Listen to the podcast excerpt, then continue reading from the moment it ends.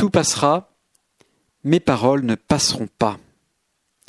Même les cieux où se dresse la parole passeront, les paroles du Christ ne passeront pas. La parole de Dieu est éternelle, plus jeune que le brin d'herbe et plus durable que le diamant inaltérable. La parole de Dieu a créé notre monde et elle lui survivra. Et la parole de Dieu, c'est le Christ. La parole de Dieu, c'est un visage qui ne peut pas s'effacer.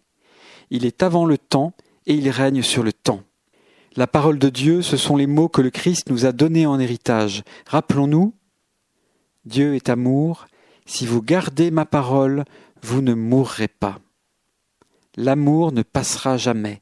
Tout passera, tout tombera, tout s'use déjà, notre corps vieillit, nos œuvres se désagrègent, notre descendance sera poussière, notre terre, les étoiles, les galaxies disparaîtront, c'est l'entropie naturelle, mais ce qui a été fait par amour ne s'use pas, ne s'oublie pas, c'est le trésor qui est dans notre cœur et dans celui de Dieu, notre secret à lui et à nous.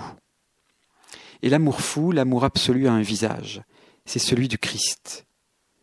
Nous le devinons parfois dans le regard rayonnant d'une fiancée ou dans le regard humble d'un homme qui demande pardon à sa femme pour une trahison.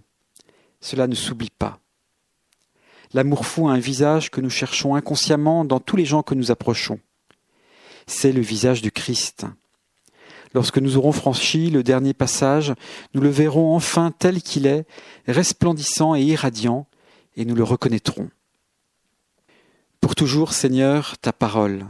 Et c'est avec les mots mêmes de Dieu, les mots éternels que le Christ nous a enseignés, que nous dirons à Dieu, Pardonne-nous nos offenses. Souviens-toi de ton amour qui est de toujours à toujours.